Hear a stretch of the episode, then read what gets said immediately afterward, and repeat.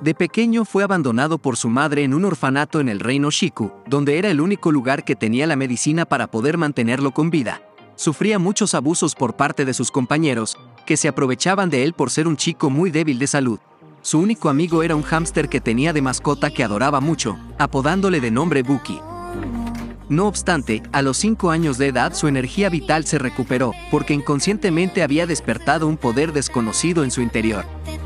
Sus compañeros de orfanato le querían hacer una broma, haciéndole creer que habían matado a su hámster, pero todo salió mal. Se dieron cuenta que en realidad sí, habían matado a la mascota por el hecho de haberlo introducido en una pecera, envuelto en un cartón con cinta adhesiva. Líciro al percatarse que se estaban burlando de él, su único consuelo era hablar con su mascota. Pero se dio cuenta que no estaba en su jaula, todos los niños lo veían y se burlaban de él.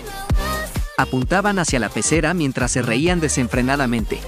Líciro observó que algo flotaba en la pecera, se acercó, retiró el bulto y lo colocó en el piso, mientras poco a poco lo iba desenvolviendo, comenzó a sentir una angustia en el pecho, un nudo en la garganta, no podía mantenerse de pie. Le temblaban las piernas, de pronto se cayó de rodillas con la mirada agachada hacia el suelo, mientras susurraba con desesperación el nombre de su mascota en voz baja, golpeando desenfrenadamente el suelo frío, sus nudillos empezaron a sangrar.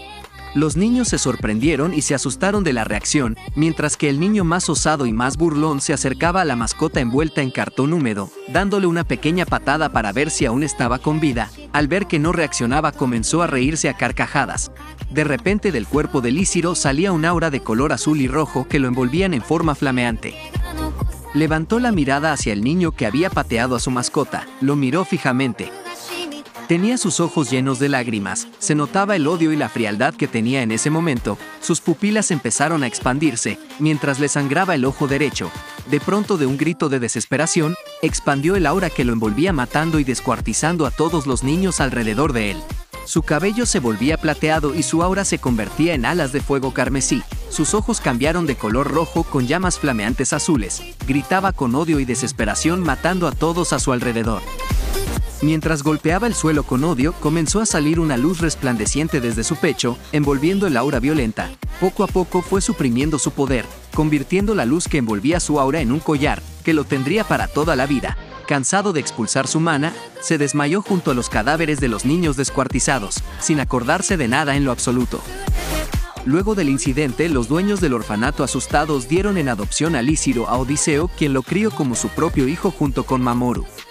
Odiseo sabía que algo andaba mal con Líciro, empezó a investigar más de su poder y las runas que tenía grabada en su espalda. A los 8 años de edad en un incidente, Líciro desató el poder de la runa y mató a Sakura y a Odiseo, desapareciendo del clan Quimera tres años sin saber nada de él.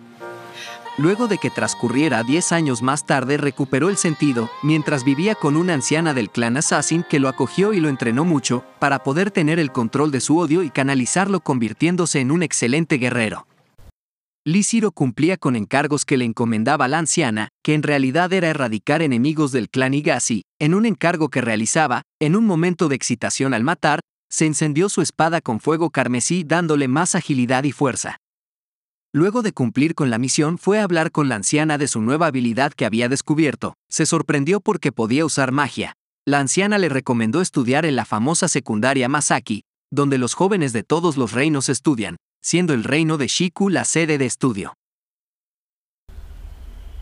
Muchas gracias, próximamente mucho más.